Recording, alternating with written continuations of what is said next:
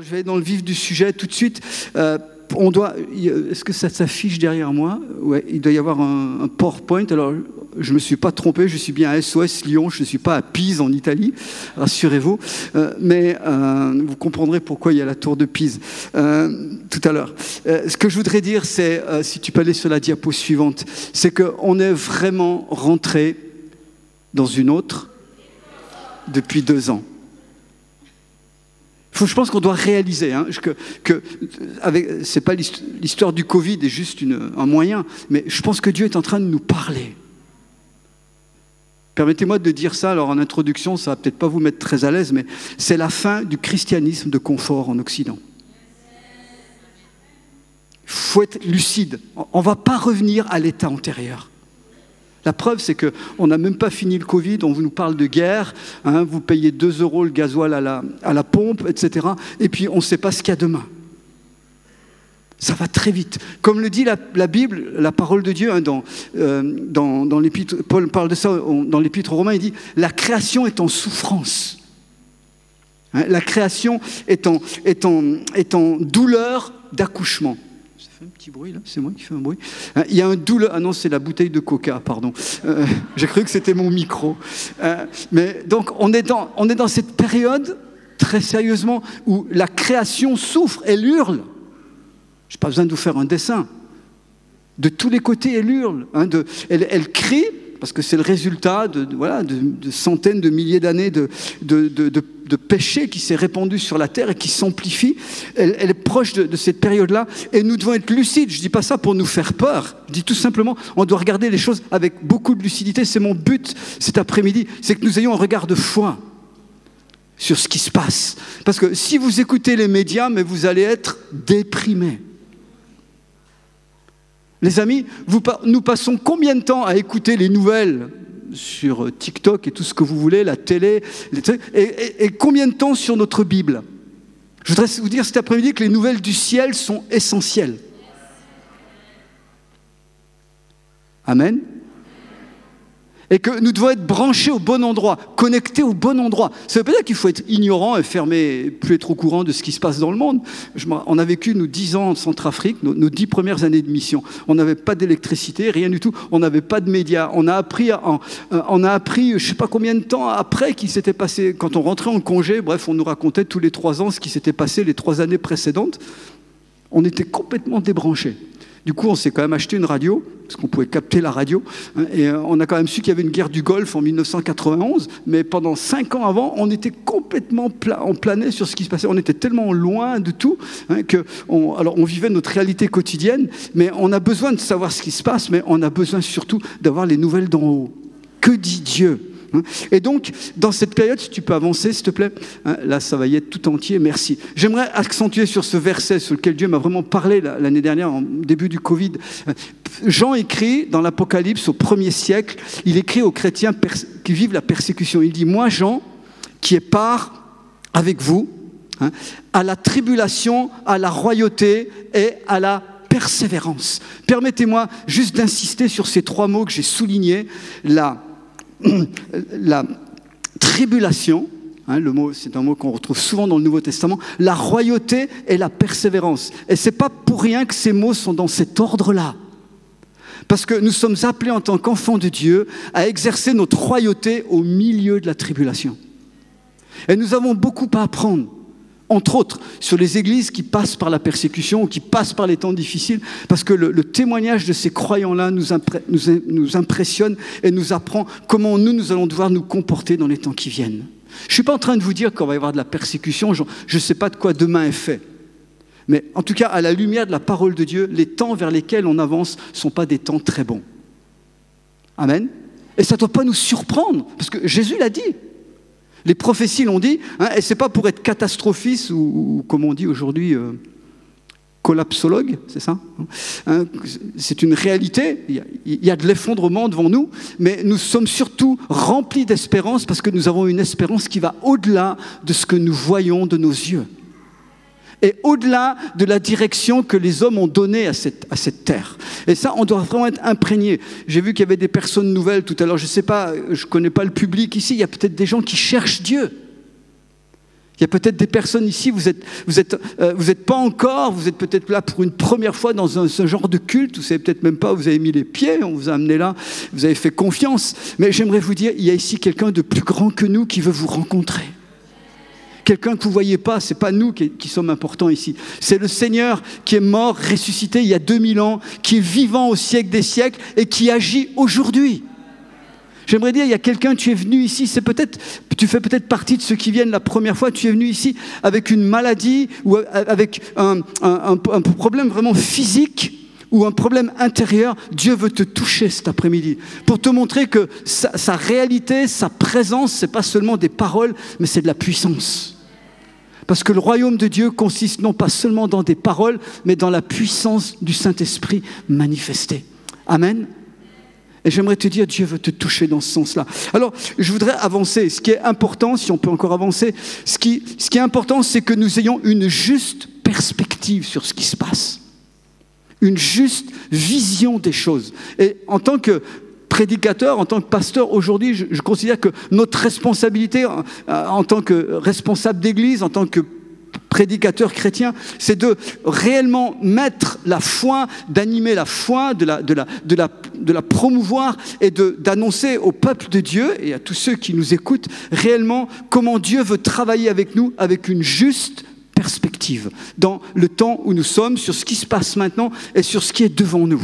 Et j'aimerais pour ça prendre un exemple biblique qui se trouve dans l'Ancien Testament, dans le livre des Nombres. Est-ce que vous avez entendu parler de Moïse? Oui? Il y a longtemps? Est-ce qu'on on vous a parlé de Moïse récemment ici? Quand ça? Dimanche dernier? Ouais, c'est possible, effectivement. Ouais, ouais. ouais, parce que j'ai écouté le message. Donc voilà, bon, je vois qu'il y en a quelques-uns qui s'en souviennent quand même. Je voudrais aller dans le livre des Nombres, chapitre 13. Et euh, on va euh, regarder ce... Non, là c'est trop loin. Euh, voilà, une juste perspective. C'est pour ça que je vous ai mis la, tour de Pise, parce que selon la perspective avec laquelle vous prenez une photo, vous pouvez avoir des choses différentes. La tour de Pise ne rentre pas dans un cornet de glace, non. C'est juste un effet d'optique. Mais c'est important d'avoir une bonne perspective. Je résume le contexte. Donc on est dans Nombre, chapitre 13. Le, Moïse est à la tête du peuple de Dieu. Ils ont sorti d'Égypte. Ils sont dans le désert. Normalement, pour aller de l'Égypte jusqu'où ils devaient aller en Canaan, il fallait quelques semaines. Mais ils ont fait un détour au Sinaï, ils sont restés une année au Sinaï. Parce que là, sur la montagne, Dieu a donné la loi, vous avez peut-être vu ça en film, les dix commandements, etc. Et puis, ils ont construit le temple ambulant, la tente hein, sous laquelle ils adoraient. Donc ça a pris une année. Et puis là, ils partent. Hein, et ils vont en avant. Et ils arrivent devant le territoire que Dieu leur a promis dans lequel Dieu leur a promis d'entrer et de s'installer. Ils sont devant Canaan. Il est dit au, au, chapitre 13 que Dieu dit à Moïse, au verset 1er, il dit, envoie des hommes dans le pays de Canaan que je donne au peuple d'Israël. Envoie des hommes, tu enverras un homme issu de chaque tribu de leurs ancêtres, et ils seront choisis parmi leurs princes. Donc, Moïse va choisir douze hommes. Il y avait douze tribus en Israël. Il prend un chef, un, prince, dans, dans, chacune de ces tribus, et il va les envoyer comme espions. Ils vont les regarder, examiner le pays. Je pense que beaucoup, vous, hein, vous, avez, connaissez un peu cette histoire. Et euh, donc, notez bien que Moïse, c'est Dieu qui lui dit ça. C'est pas son initiative. Et puis, il choisit pas n'importe qui. Il choisit des gars, des hommes qui ont vraiment de la renommée, des, gens matures, des gens qui ont de l'expérience, qui, dans leur propre milieu, sont reconnus, ont, de l'influence et de l'autorité. Et puis, il les choisit donc et il les envoie. Et ce qui est très intéressant, c'est que les douze vont aller pendant 40 jours, et puis ils reviennent. Et ils font un rapport. Et c'est ça qui m'intéresse. Hein, ils ont douze, ils ont vu les mêmes choses. Ils ont vu, donc ils ont traversé ce pays. Et regardez si tu peux avancer. Voilà ce que vont dire dix d'entre eux. Hein, ils disent, voici ce qu'ils racontèrent à Moïse. Nous sommes allés dans le pays où tu nous as envoyés. Et à la vérité, c'est un pays où coule le lait et le miel. Et voici les fruits. Il y avait tellement de bonnes choses dans ce pays, ils ont ramené une grappe, il y avait du raisin, hein. il fallait deux bonhommes pour porter la grappe. Vous imaginez? Ils ont mis la grappe sur une perche Vous avez peut-être déjà vu, hein, il y a des photos sur ces trucs-là.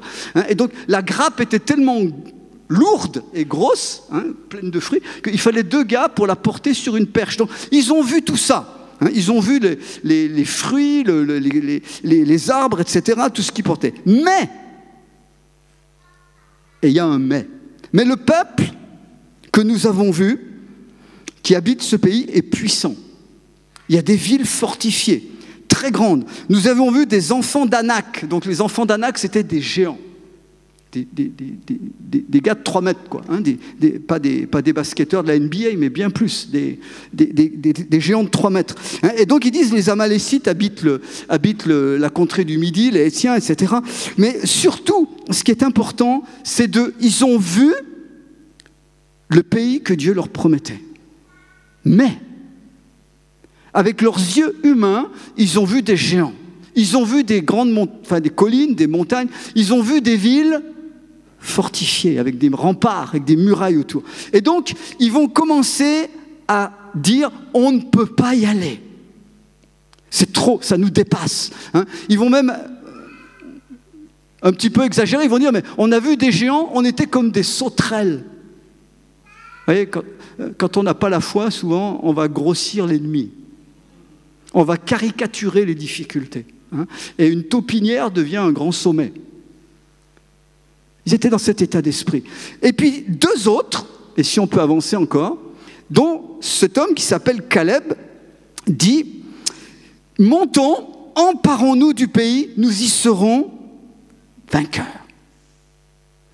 Et voyez-vous, Caleb ne dit pas qu'il n'y a rien.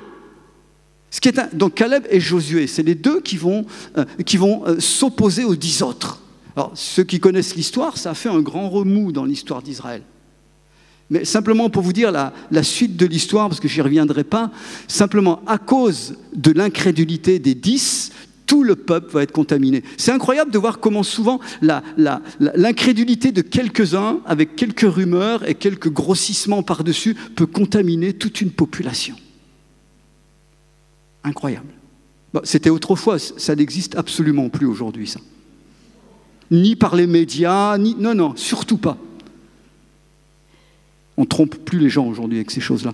Mais à l'époque, ça se faisait. Et donc là, leur, incrédulité a contaminé. Le résultat, c'est qu'au lieu de mettre un an et demi pour rentrer en Canaan, ils vont mettre 40 ans. Et que toute une génération va devoir disparaître au désert, ceux qui étaient incrédules. Je dis ça parce qu'on doit comprendre que nos, prises de position et nos paroles, je vais y revenir après, ont extrêmement d'importance sur ce que ça va engendrer dans notre avenir. Alléluia.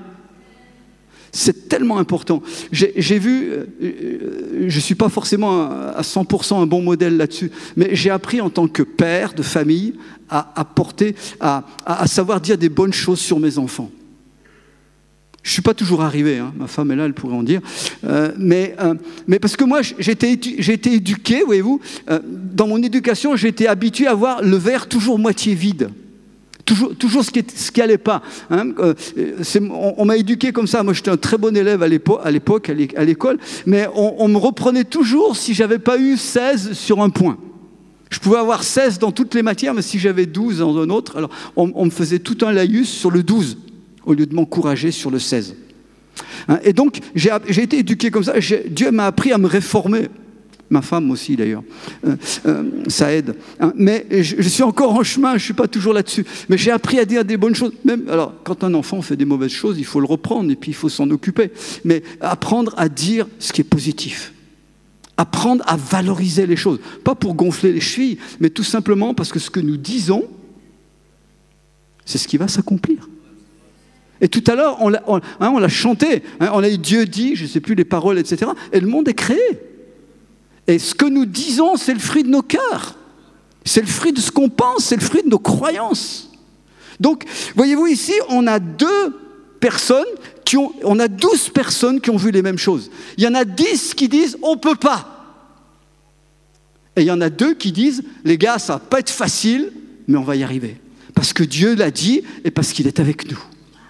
Et voyez-vous, on doit être conscient de dans quel monde nous sommes. Je ne vais pas vous faire un, tableau, ça, nous prendrait beaucoup de temps. Et puis, il suffit que vous regardiez autour de vous, que vous écoutiez, vous savez dans, quelle chose on est. En tant que chrétien, j'aimerais vous le dire, et ce n'est pas du tout pour nous inquiéter, mais on doit être réaliste. Notre position d'enfant de Dieu va être de plus en plus difficile à tenir dans ce monde. Amen au niveau de, nos valeurs, au niveau de l'éthique, au niveau de nos, de nos milieux de travail, etc., ça sera de plus en plus, on aura de plus en plus d'opposition. Mais vous verrez de plus en plus la gloire de Dieu.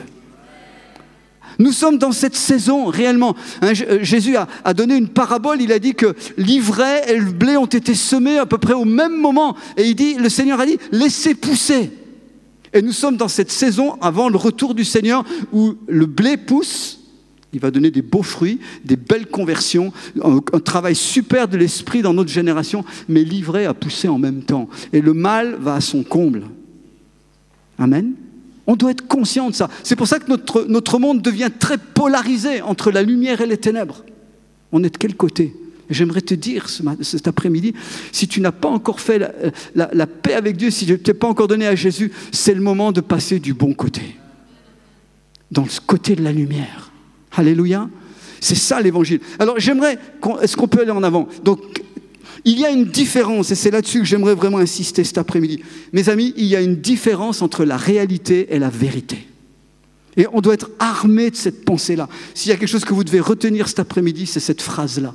Il y a une différence entre la réalité et la vérité. Les douze ont vu pareil, ils ont tous vu la réalité. Mais il y en a dix qui se sont attachés à regarder simplement avec les yeux terrestres. Alors que la vérité, c'est autre chose. Hein, Caleb et Josué, ils se sont attachés à la vérité, c'est-à-dire à ce que Dieu dit, ce que sa parole dit sur la même situation. Est-ce que vous me suivez? Et c'est très important, parce que la réalité, c'est ce qu'on voit. Et il ne s'agit pas de nier la réalité. Vous avez des chrétiens, ils vivent dans leur nuage. Hein, comme, si rien n'existait. Il, y en a, qui sont vraiment très très haut perchés. Bref, c'est comme s'ils planaient sur le monde à, 20 cm au-dessus du sol. Non, c'est pas de ça que Dieu nous dit. Il nous dit il y a des réalités, il y a des choses qui font mal dans la vie. Amen. Il y a de l'opposition parfois. Je ne sais pas quelle est votre histoire personnelle, mais on a tous des moments où on doit faire face parfois à nos propres cœurs, à nos propres échecs. Ça fait partie aussi de la vie chrétienne. C'est pas la vie chrétienne n'est pas simplement un long fleuve tranquille. Il y a des moments où il y a des bagarres spirituelles. Amen. Il y a des moments où, où on ne réussit pas tout ce qu'on avait entrepris. Mais au travers de ça, Dieu travaille dans nos vies. J'aimerais vous dire, il y a un verset de la Bible qui dit que, c'est dans les Hébreux chapitre 5, il est dit que Jésus, le Fils de Dieu, a appris l'obéissance par les choses qu'il a soufferte. C'est-à-dire que Jésus, qui était sans péché, qui était le Fils de Dieu fait homme, qui a marché sur cette terre, quand on a voulu le condamner à mort, il a fallu inventer quelque chose parce qu'on n'arrivait pas à lui trouver une faille. Il a fallu inventer toute une histoire. Hein. des gens, à un moment, sont venus pour l'arrêter, des soldats, etc. Ils ont dit, mais on n'a pas pu, jamais, jamais homme n'a parlé comme, comme cet homme-là. Jésus lui-même a appris l'obéissance, c'est-à-dire à suivre pleinement le chemin de son Père par la souffrance. Donc les amis, ne voyez pas la souffrance comme un obstacle. Je ne dis pas que c'est une vertu, je ne dis pas que plus on souffre, meilleur on aura une place au paradis, c'est pas ça. Ça, c'est pas de la bonne théologie. Mais la souffrance, parce que nous sommes dans un monde pécheur, déchu, fait partie des choses que nous traversons. Et nous devons les regarder comme un moyen par lequel Dieu forme nos vies. Amen. Nous étions en mission. On a été dix ans au Centrafrique. On est parti après à Brazzaville. Il y a des Brazzavillois ici? Alléluia. Ah, je suis content. Amen. Sangonini. Sangoté. Bon, ça va très bien. Euh, donc, on est allé à Brazzaville, on devait ouvrir une école biblique. On a fait dix mois. On, était sur un nouveau projet sur cinq ans. On venait d'avoir notre sixième gamin. Il avait deux mois. La guerre éclate. En cinq jours, on se retrouve enfermé pendant quatre jours, quatre nuits sous les bombes. J'ai de la compassion pour les gens qui traversent les, crises et les guerres. L'Ukraine, tout ça, ça me touche particulièrement parce qu'on a vécu ça. Nous, que quatre jours, on avait la chance d'être français. Les légionnaires français sont venus nous sortir de là, dans un char de l'armée française. On nous a emmenés à l'aéroport, on a été évacués. Mais la guerre a duré cinq mois. Il y a eu des milliers de morts. Mais on a été rapatriés en France alors qu'on était en, service missionnaire, on avait, laissé tout, on, a, est, parachuté du jour au lendemain dans un monde qu'on avait laissé depuis 11 ans, qu'on ne connaissait plus. Plus de projets, plus d'avenir, plus de maisons, plus rien, etc. Plus, surtout, plus de planning, plus de projets, plus rien dans Dieu. On se dit, qu'est-ce qu'on va faire? L'échec qui vient sans prévenir qui vous met par terre. Six enfants, entre 14, 14 ans et deux mois, le dernier. Mais Dieu est bon parce qu'on était parti envoyé par une église, cette église nous a accueillis. Pendant six mois, on nous a, pendant un an, on nous a accueillis en Chartreuse, dans une maison communautaire. Les gens nous ont aidés, nous ont euh, repris. Et puis, on a repris des, on, on s'est posé. Il a fallu tout reprendre à zéro et dire Seigneur, mais qu'est-ce que tu veux de nous? Est-ce qu'on est encore bon pour servir Dieu ou pas? Est-ce que tu nous as punis? Est-ce que tu veux nous dire que c'est fini? Qu'est-ce qui se passe? Tout était chamboulé, le couple, la famille, les projets. Mais Dieu nous a reconstruits. Je vous passe les détails. Amen.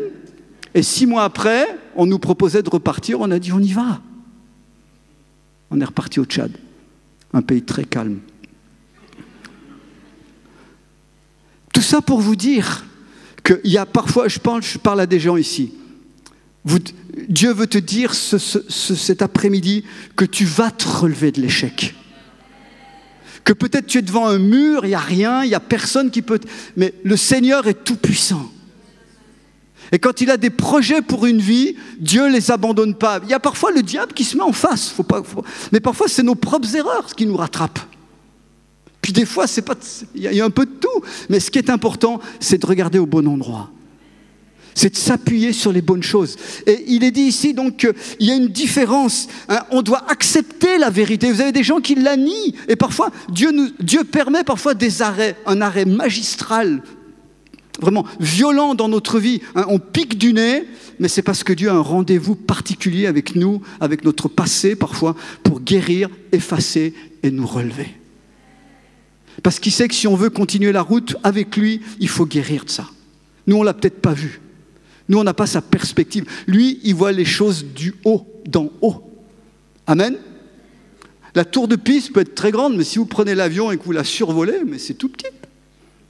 Vrai ou faux? Donc ça dépend d'où vous regardez. Dieu est toujours en haut. Il voit les choses, il voit ta vie d'en haut. Par le haut et il voit la perspective qu'il y a devant. J'aimerais vous donner. Donc, il faut laisser la parole élever nos cœurs. C'est pour ça que c'est important. Hein. Donc, avance un petit peu, s'il te plaît, parce que je vois que l'heure tourne. Il est dit que Josué et Caleb dirent à toute l'assemblée des Israélites Le pays que nous avons parcouru, c'est un pays qui est très bon, excellent. Voyez -vous ils ont vu les géants, ils ont vu aussi les villes fortifiées. Mais ils disent, c'est excellent, c'est très bon. Si l'Éternel est favorable, il nous conduira et il nous le donnera. Parce que c'est un pays où coule le lait et le miel. Amen Voyez-vous, l'affirmation de foi, je vais vous donner cinq clés, et puis il faut que j'aille vite, pour avoir cet état d'esprit que Paul, que, pardon, que, Caleb et Josué ont manifesté ici, hein, pour avoir une juste perspective. Mais notez bien, ils disent, l'Éternel nous est favorable, il nous conduira. Est-ce que tu peux mettre la diapo suivante? Parce qu'il y avait un problème. Ils disent, c'est le, même, le même verset, c'est un pays où coule le lait et le miel. Seulement, ne vous révoltez pas et n'ayez pas peur. Vous avez ici deux ennemis qui touchent particulièrement le peuple de Dieu et qui nous touchent en général. La révolte et la peur. Avez-vous remarqué depuis deux ans, mais même plus depuis 2001, depuis les attentats de la tour, euh, pas de Pise, mais de, mais de New York, avez-vous remarqué comment la peur paralyse notre société? Et comment on peut manipuler, excusez-moi, on peut nous mener par le bout du nez dès l'instant que la peur est envahie a envahi nos cœurs. Et on peut nous faire avaler n'importe quoi. Mais ce n'est pas nouveau. Ce n'est pas nouveau. L'histoire humaine nous montre que les grands empires ont fait comme ça. Et s'il y a parmi nous des gens qui étaient là peut-être dans la Deuxième Guerre mondiale ou un petit peu avant, c'est la même chose qui a, amené au nazisme, hein, qui, a, amené les, choses humaines. Donc il n'y a rien de nouveau sous le soleil. Amen. La peur, l'incrédulité et la révolte. Trois choses hein, qui, en général, sont conjuguées, qui vont être des obstacles dans notre marche avec Dieu. Alors, avançons. Comment entretenir une mentalité de foi? Premièrement, il faut aller à la bonne source d'information. Mes amis, aujourd'hui, on est dans la civilisation.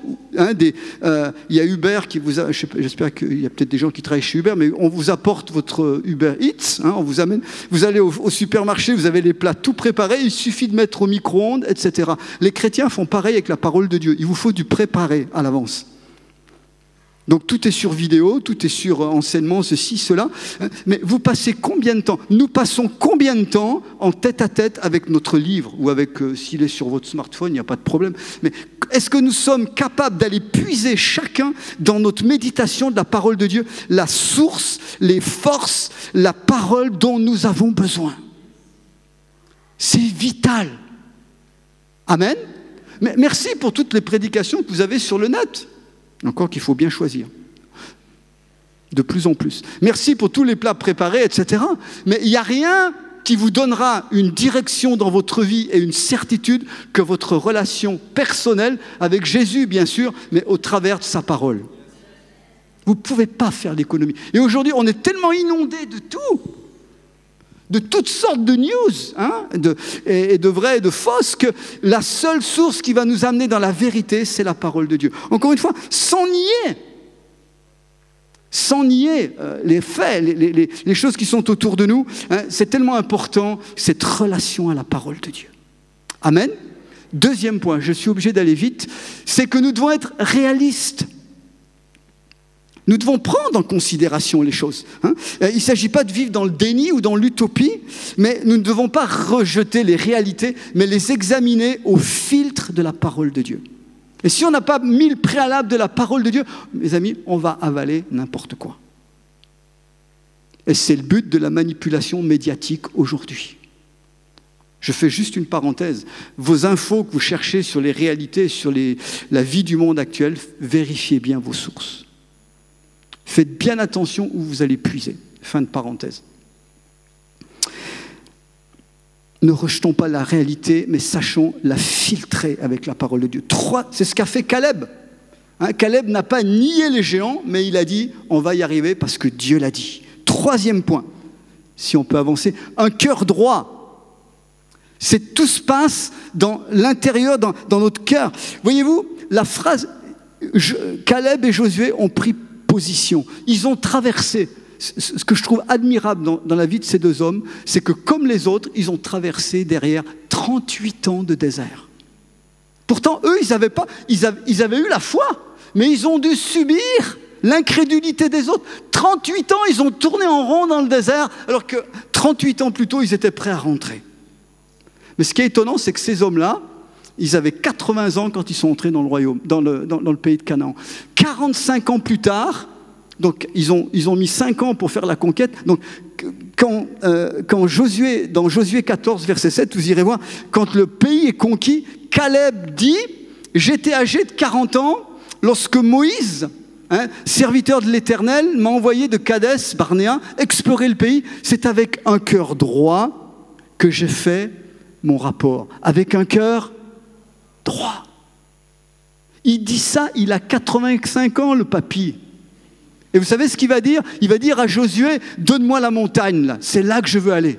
La montagne où il y avait, à Hébron, où il y avait les géants.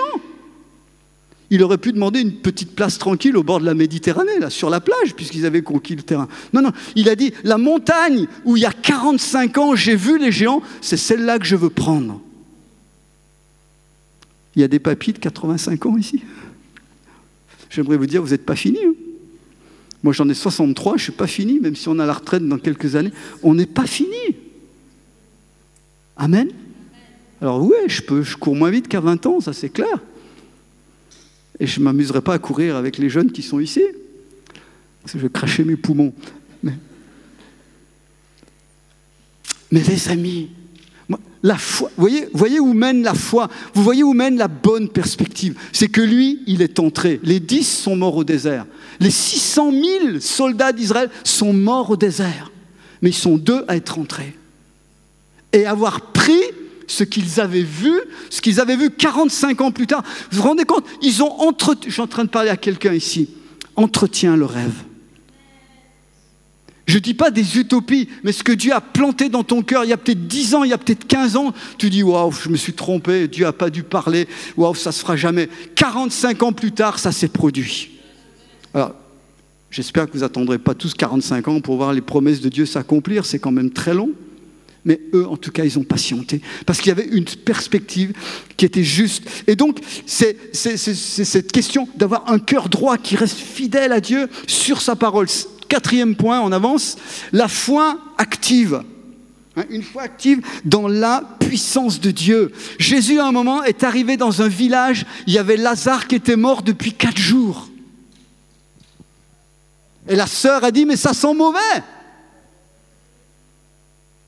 Mais Jésus, dans son cœur, Dieu lui avait dit, cette maladie n'est pas pour la mort. Il a dit, ouvrez le tombeau, enlevez la pierre. Vous connaissez la suite, le mort s'est levé. Amen. Il y a des fois la froide réalité. Et il y a des gens hein, qui vous donnent, euh, qui, vont vous en remettre une couche, je dirais, de la froide réalité. Mais non, Jésus, tu peux pas, tu peux. Ce mort-là, ça fait quatre jours qu'il est enterré. Si tu étais venu plus tôt, tu aurais pu le guérir. Mais Dieu avait dit, cette maladie n'est pas pour la mort. Et même si objectivement il était mort et que ça pourrissait déjà, Jésus a dit, ouvrez le tombeau. Lazare sort.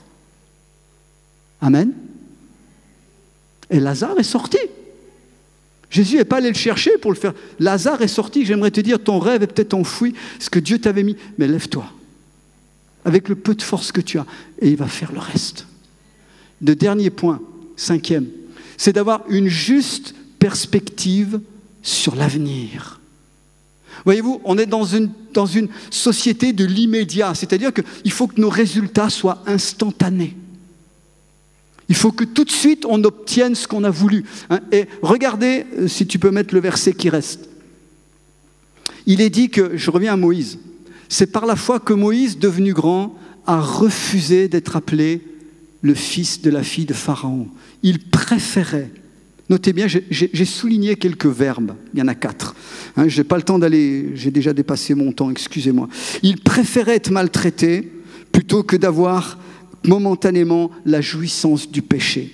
Il considérait l'humiliation rattachée au Messie comme une richesse plus grande que les trésors d'Égypte, car, c'est la dernière expression qui est importante, car il avait les yeux ou le regard fixé sur la récompense à venir. Bien-aimé, pourquoi Caleb a dit on aura ce pays? Parce qu'il avait la parole de Dieu, il avait la foi que Dieu avait la puissance de l'accomplir, mais il ne regardait pas simplement devant le bout de son nez. Il voyait l'avenir. Et j'aimerais vous engager ce soir dans vos choix. Vous avez remarqué, tout a commencé pour Moïse par un refus. Par un refus, par une séparation dans ses choix. C'est pour ça que je vous disais qu'on est dans un temps où de plus en plus nos choix vont être fondamentaux pour notre avenir. D'ailleurs, vous le savez très bien, ce que vous êtes aujourd'hui, c'est le fruit de ce que vous avez choisi hier. Et ce que vous serez demain, c'est le fruit d'aujourd'hui. Amen. Et ça ne doit pas nous faire peur. Dieu est avec nous. Il nous a promis des choses. Mais ayez le regard au bon endroit pas simplement à l'immédiat, pas ce que ça va me rapporter maintenant ou ce que ça va me faire gagner, y compris dans notre vie chrétienne. Mais quelle est la perspective de Dieu pour moi à long terme? Qu'est-ce qu'il va faire de ma vie? Et j'aimerais terminer là-dessus. Quelle est notre perspective?